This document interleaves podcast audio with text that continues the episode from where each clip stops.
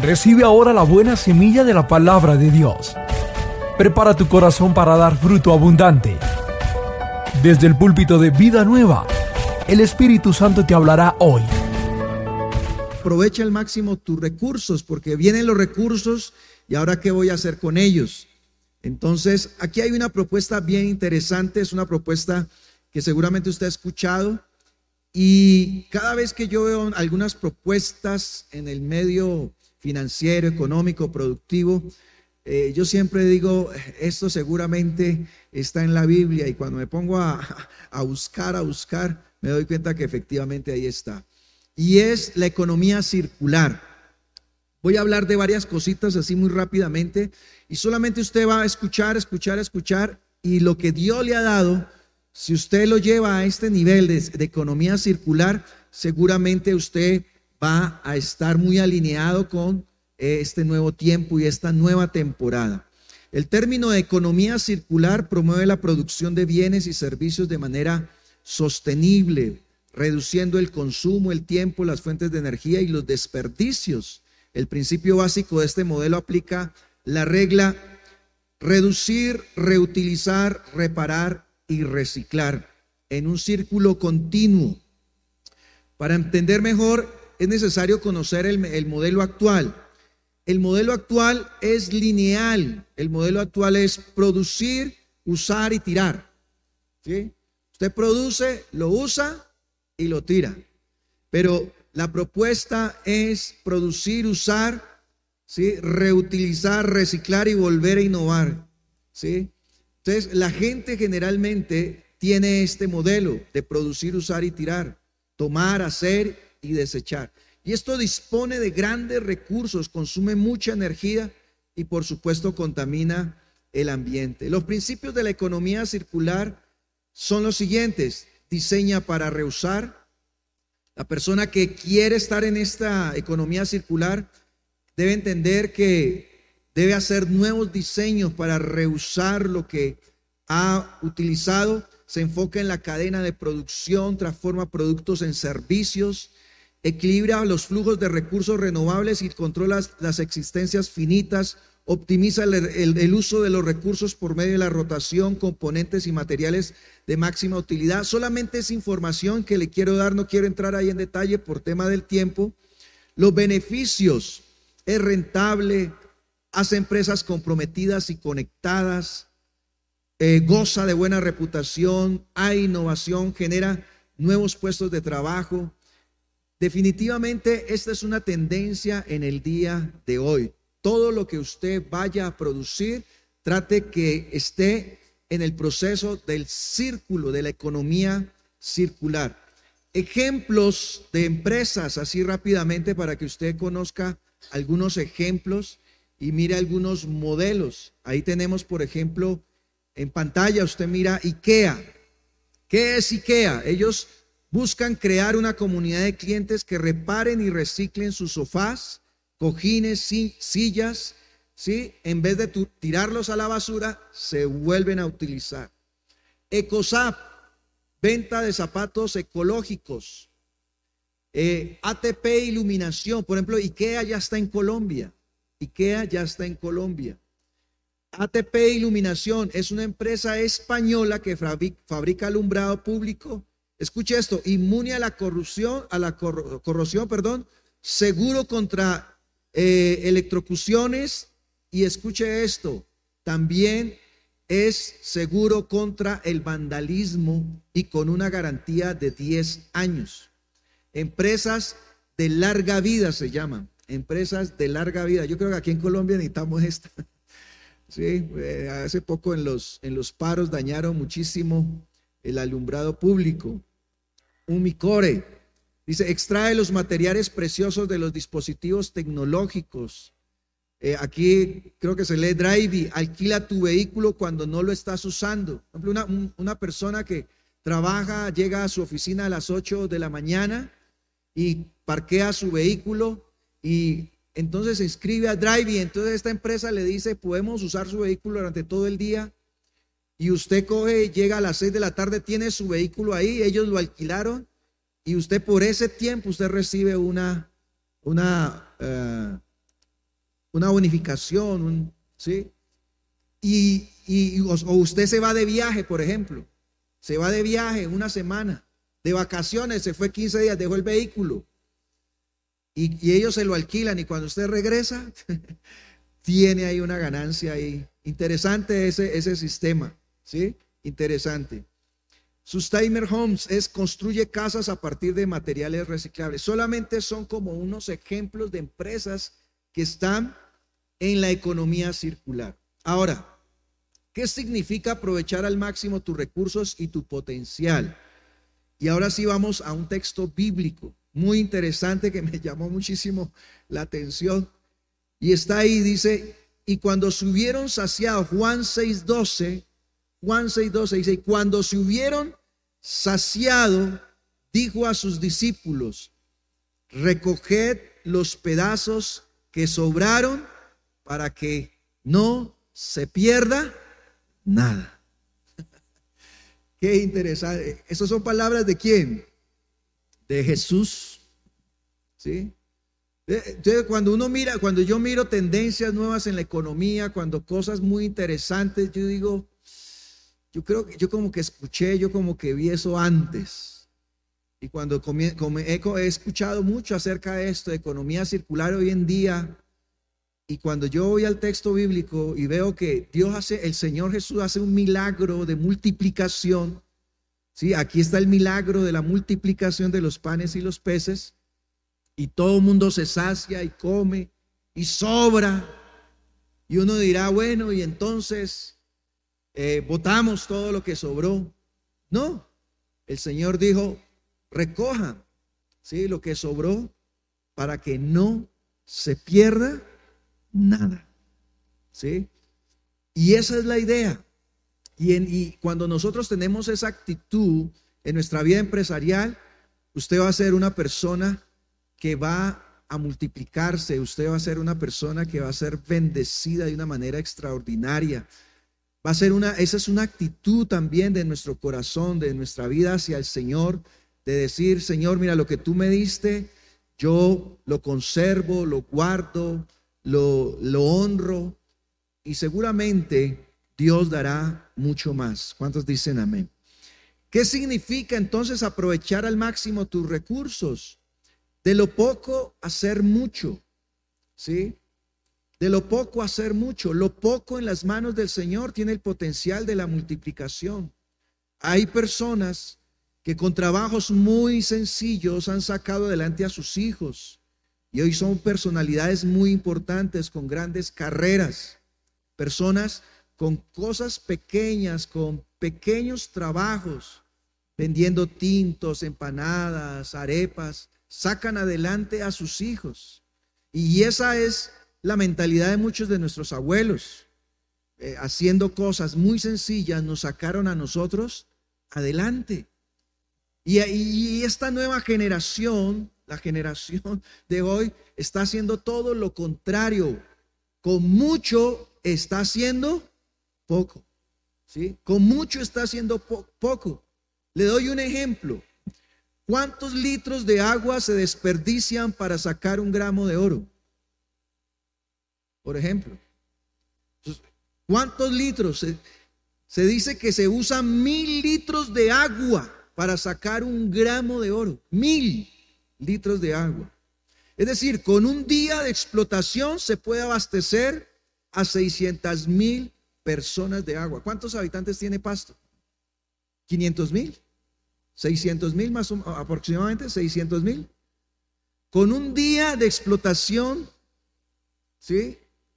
Con todo el desperdicio de agua, con un día puede abastecer toda una ciudad como pasto. Para sacar un gramo, un gramo de oro, un gramo nomás.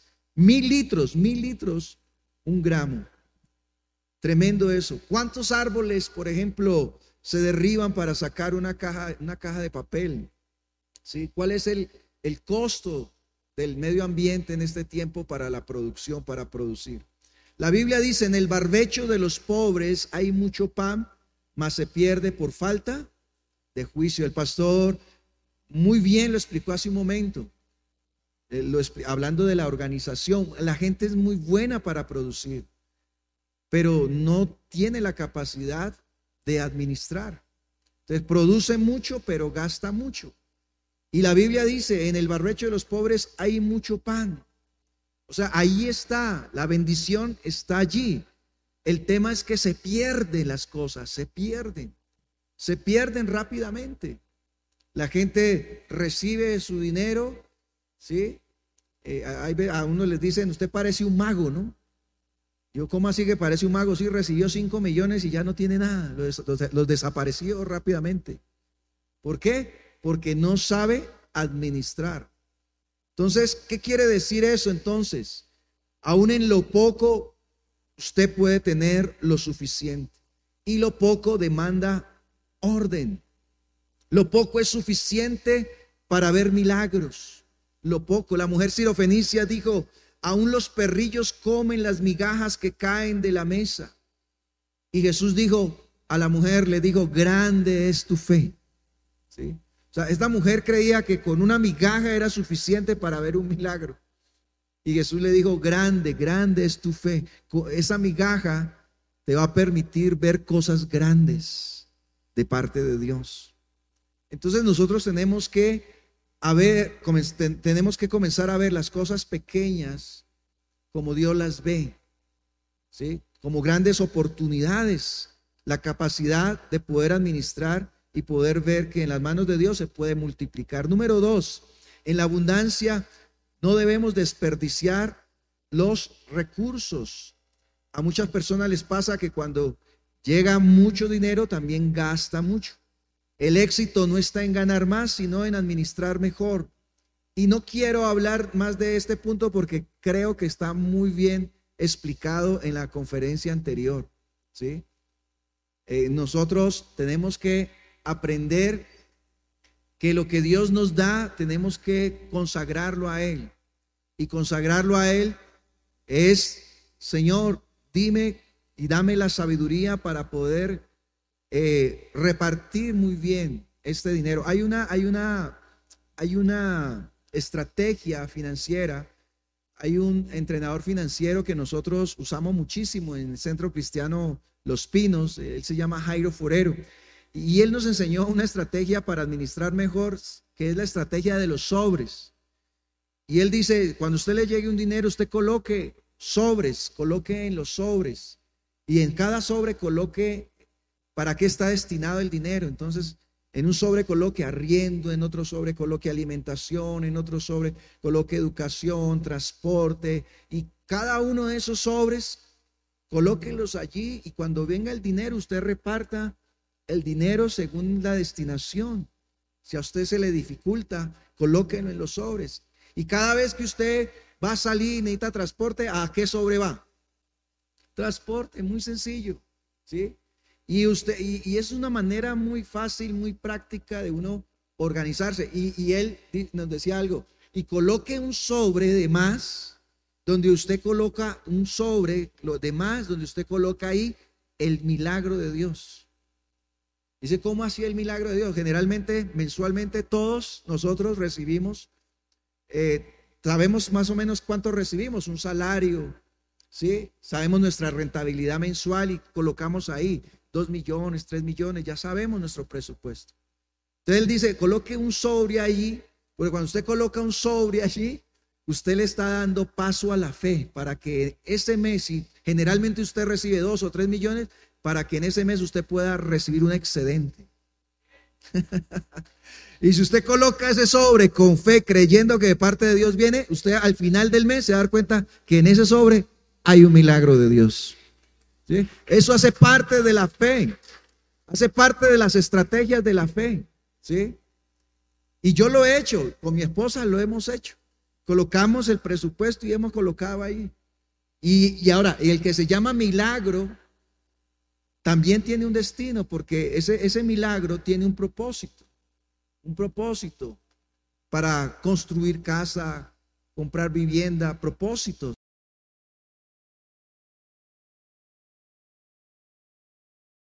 Tres, ¿qué significa entonces aprovechar al máximo tus recursos? que el recurso regresa a la fuente, regresa a la fuente. El muchacho que dio los panes y los peces. Y aquí se cumple la economía circular. Usted mira el milagro. Jesús pregunta, bueno, ¿dónde están los panes? Van a comprar, no hay plata. ¿Quién tiene algo? Va un muchacho, tiene cinco panes, tres peces, dos peces, los pone en las manos del Señor. ¿Sí? Entonces el muchacho dice, yo doy lo que tengo, lo pongo en las manos del Señor, respondo a una necesidad, Dios lo multiplica, todos son beneficiados. Y dice la Biblia, todos comieron, se saciaron y sobró. Y lo que sobró, ¿a dónde regresó? ¿Regresó a quién? Al muchacho que dio los cinco panes. Pero ¿cómo regresó? Multiplicado, porque ¿cuántas cestas regresaron? Doce cestas, ¿sí? Y ahí está el círculo completo, ¿sí? Ahí está el círculo completo. Yo doy lo que tengo, lo pongo en la mano del Señor, respondo a la necesidad, Dios lo multiplica, todos son bendecidos y regresa multiplicado. ¿Sí? Esa se llama economía circular del reino de Dios. Escuche esta historia que le voy a contar rápidamente. Seguramente la he escuchado antes, pero nos deja una gran enseñanza. La historia se llama La deuda del dueño del hotel. Dice así, en un pequeño pueblo donde el dinero ya no circulaba debido a una crisis económica muy profunda, las personas habían perdido la fe, la esperanza, el ánimo para seguir trabajando y la confianza de los unos por los otros. Todos tenían deudas y vivían a base de créditos. Sucedió que un potentado extranjero turista que pasaba por allí buscaba un hotel para alojarse mientras hacía una parada y recuperaba sus fuerzas para continuar su viaje. Entró al hotel del pueblo y dejó 100 dólares en la recepción de fianza mientras buscaba la mejor habitación. Subió a mirar la habitación, habitación por habitación. Mientras tanto, el dueño del hotel tomó los 100 dólares rápidamente y fue y canceló su deuda con el dueño de la tienda. Este, a su vez, sorprendido del pago, corre rápidamente y cancela su deuda con el campesino al que le debía por todas las frutas y verduras que le había, que le, que le había, que le había fiado. El campesino toma el pago agradecido y corre a pagarle al dueño de la casa agrícola que le debía por motivo de las semillas y alimentos para sus animales. Este toma los 100 dólares y sale corriendo a pagarle al dueño del hotel donde se hospedó por varios días cuando su casa se derrumbó por un fuerte temblor. El billete de 100 dólares llegó otra vez a la recepción. Acto seguido, el turista baja, toma su billete y dice, no encontré una buena habitación para mí, seguiré mi viaje. ¿Qué ocurrió en esta parábola? Número uno, el dinero ha circulado. Número dos, nadie ha ganado dinero. Número tres, las deudas de todos se han cancelado. Número cuatro, la confianza volvió al pueblo. Número cinco, el futuro se ve con esperanza. Qué interesante esta historia para cada uno de nosotros. ¿Sí? Un dinero puesto allí, pero bien administrado, con un propósito definido, básicamente suplió la necesidad de todo un pueblo. Oseas 2, 21, 22 es un pasaje que usa muchísimo nuestro pastor José Satirio dos Santos y es un pasaje que nos habla precisamente del círculo espiritual del dinero y dice así, en aquel tiempo responderé, escuche esto, responderé, dice, dice Jehová, yo responderé a los cielos, los cielos responderán a la tierra y la tierra al trigo, al vino, al aceite, y ellos responderán a Jezreel. Mire ese, mire que aquí hay un círculo. Dios responde a quién? A los cielos. Los cielos responden a la tierra. La tierra responde al producto y el producto responde al dueño. Para cerrar el círculo, ¿qué debemos hacer? El dueño somos nosotros. Nosotros tenemos que responder a quién. ¿A quién tenemos que responder? A Dios. Si yo respondo a Dios, Dios responde a los cielos, los cielos a la tierra, la tierra al producto, el producto a mí, y yo respondo a Dios y el círculo se completa. Por tanto, el que responde a Dios siempre tendrá provisión, siempre tendrá abundancia y la tierra siempre dará su producto. ¿Cuántos dicen amén? Eso es economía circular del reino de Dios. El uso de la fe en cuarto lugar, Hebreos 11:3. Por la fe entendemos haber sido constituido el universo por la palabra de Dios, de modo de lo que se ve fue hecho de lo que no se veía. Lo que se ve, sí, lo que se ve sustenta, se sustenta por lo que no se ve. Lo que nosotros hoy estamos viendo se sustenta por lo que no se ve. Hoy estamos aquí como resultado de una palabra de fe que un día el Señor le dio al pastor Mario. ¿Sí?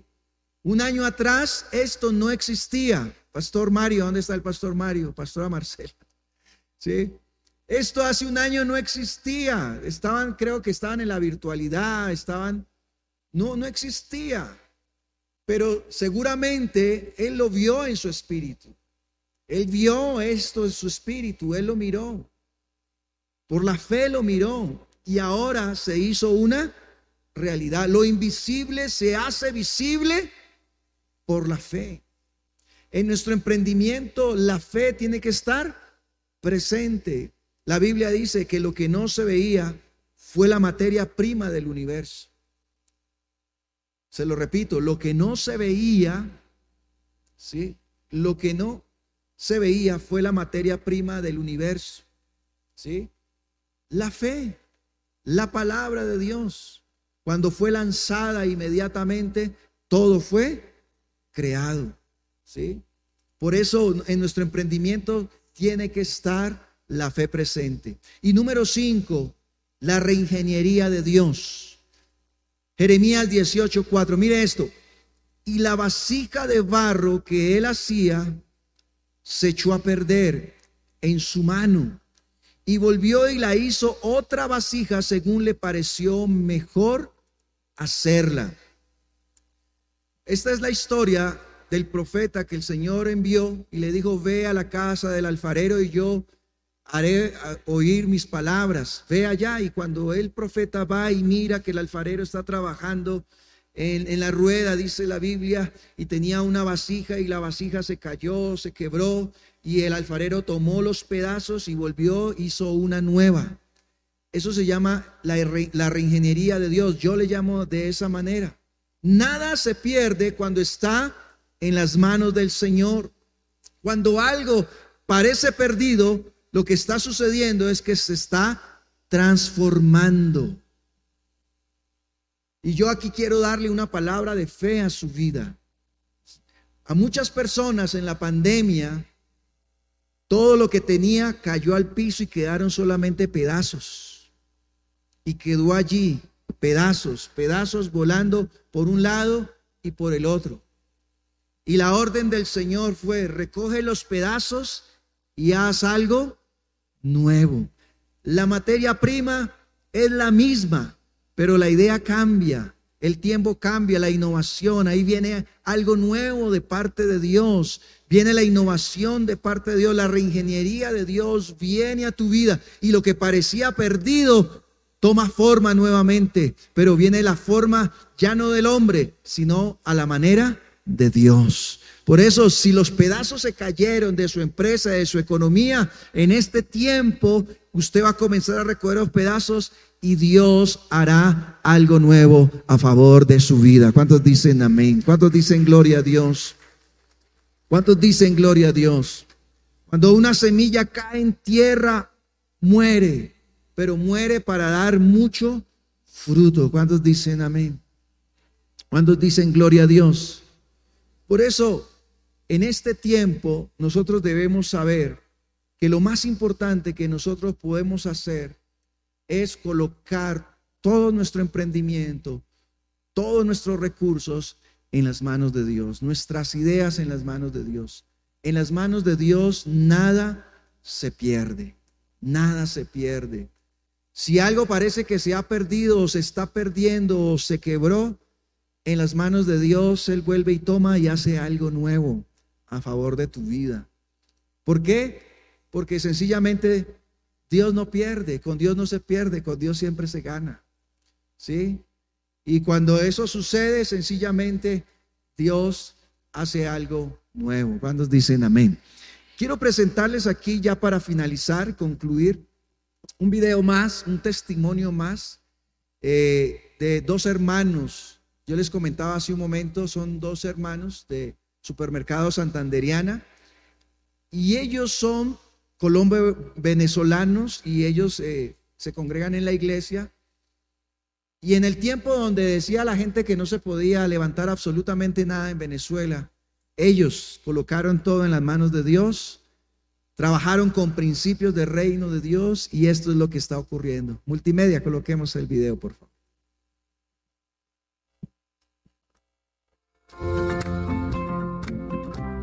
Mi nombre es Leonardo Pérez, a mi lado está mi esposa Giselle Ibáñez. Nuestra empresa está en Venezuela, Santanderiano Automercado, compañía anónima, y somos parte del Centro Cristiano, liderado por nuestro pastor José Satirio Santos, y somos parte de Empresas Misioneras. Iniciamos eh, en el 2005, constituimos la empresa en documentos, en el 2006 ya materializamos el, el supermercado, Santanderiano Automercado, eh, en un local arrendado de 150 metros cuadrados. Con el pasar del tiempo, en los meses, nos dimos cuenta que la empresa no, no estaba dando el punto de equilibrio. Nuestros compromisos y nuestros, eh, nuestros pasivos eran mucho más altos de, los ingresos que se percibían. Al otro día se presenta en la empresa una persona, un técnico de electricidad, quien viene a proponerle a mi esposo que arregláramos el sistema eléctrico de una manera ilegal. De esta forma nos ahorramos un dinero que nos alcanzaba para pagar dos o tres personas, pero nosotros tomamos la decisión de decirle al técnico que no, nosotros no nos prestamos para ese tipo de cosas. Primero somos cristianos y tenemos que dar testimonio de lo que decimos, de lo que hacemos, de lo que pensamos. A las dos de la tarde, de igual manera, se presenta en la empresa un empresario y él nos solicita el servicio de poder atender a los empleados de su, de su compañía. Nosotros, en el caso personal, no tenía conocimiento de, primero, la magnitud de la empresa que, que nos estaba solicitando ese servicio, ni la cantidad de personas que tenía la empresa.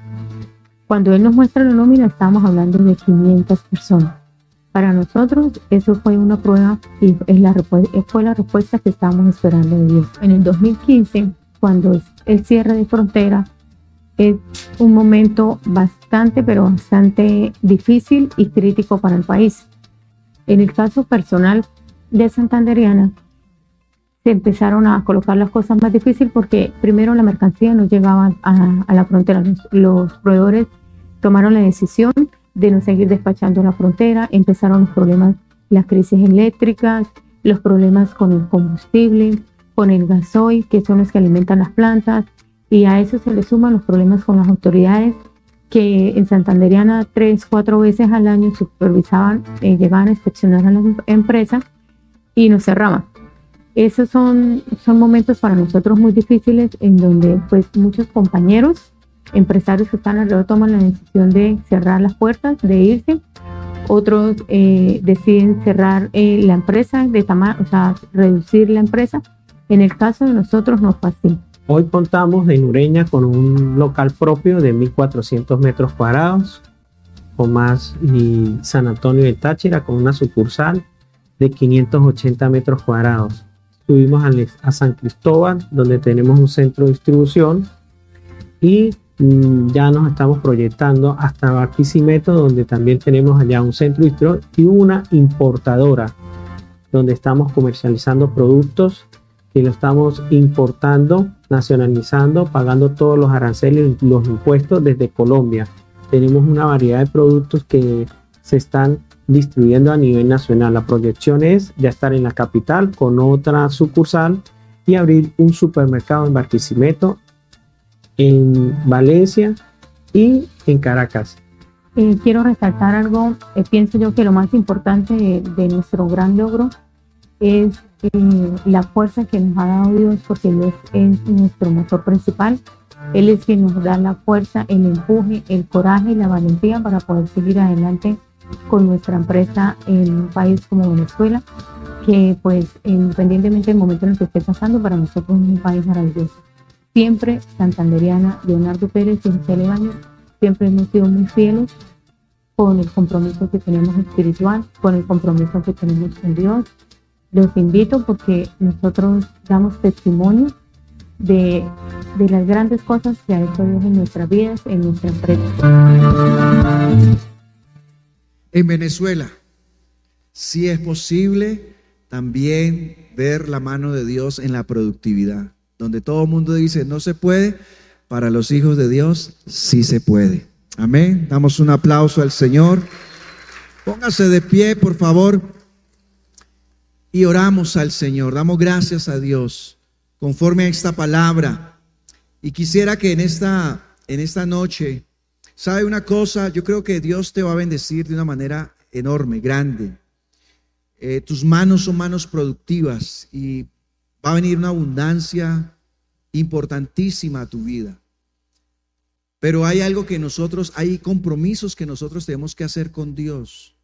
Y uno de los primeros compromisos es, Señor, yo voy a administrar mejor mis finanzas. Eh, yo estoy trabajando, usted sabe, en la ciudad de Cúcuta, es frontera con Venezuela.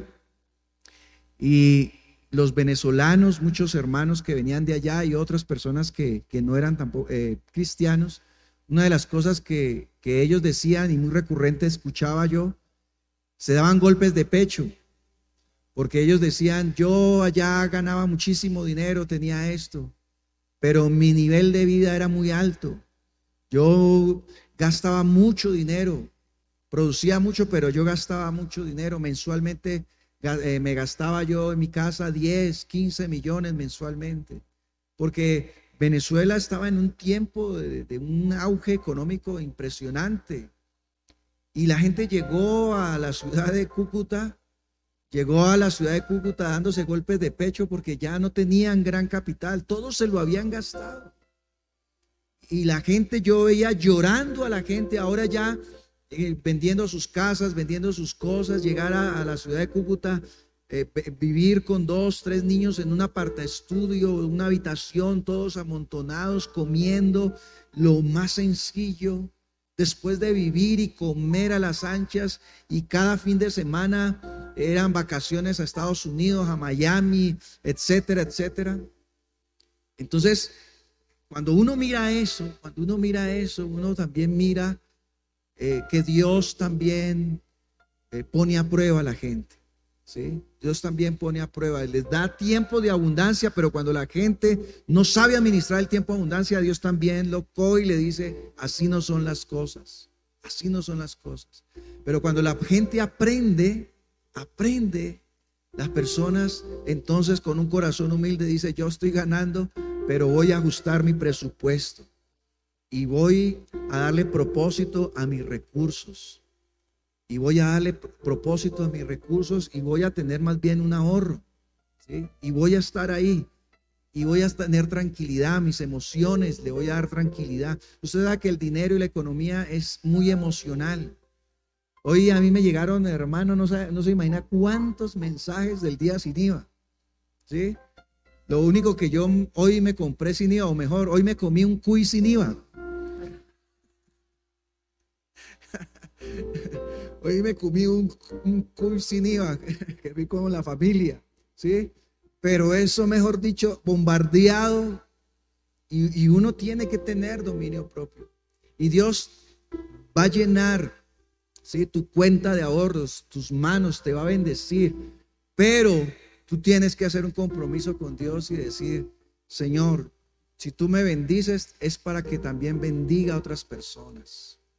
E-, es para acordarse también de otras personas, la obra social, los niños y sobre todo el reino de Dios, las misiones, extender el reino de Dios. Nosotros no podemos seguir siendo egoístas, ¿sí? No podemos seguir siendo egoístas. Tenemos que saber que si Dios nos bendice, el Señor le dijo a Abraham, yo te bendeciré y serás bendición. Y esa misma promesa es la que el Señor nos ha dado a todos, porque las promesas de Abraham también son nuestras promesas en Cristo Jesús. Y dice, yo te bendeciré para que seas bendición. Y Dios te va a sorprender y Dios va a hacer milagros en esta iglesia. Ustedes van a, van a tener local propio, ustedes van a construir, van a tener colegio, van a tener empresa. Sabemos que este mensaje ha sido de bendición para tu vida y queremos que llegue a muchas personas más. Hoy puedes ayudarnos a cumplir con la gran comisión de Jesucristo, haciendo tus donaciones a la cuenta de ahorros Bancolombia 87 90 00 00 350. 87 90 00 00 350. Vía Nequi 316 741 27 61 o vía Davi Plata 317 368 63 84. No lo olvides, vía Neki 316-741-2761 o vía Davi Plata 317-368-6384. Te esperamos en la ciudad de Pasto, carrera 18A, número 903, barrio Atahualpa, avenida Panamericana, frente a Circo.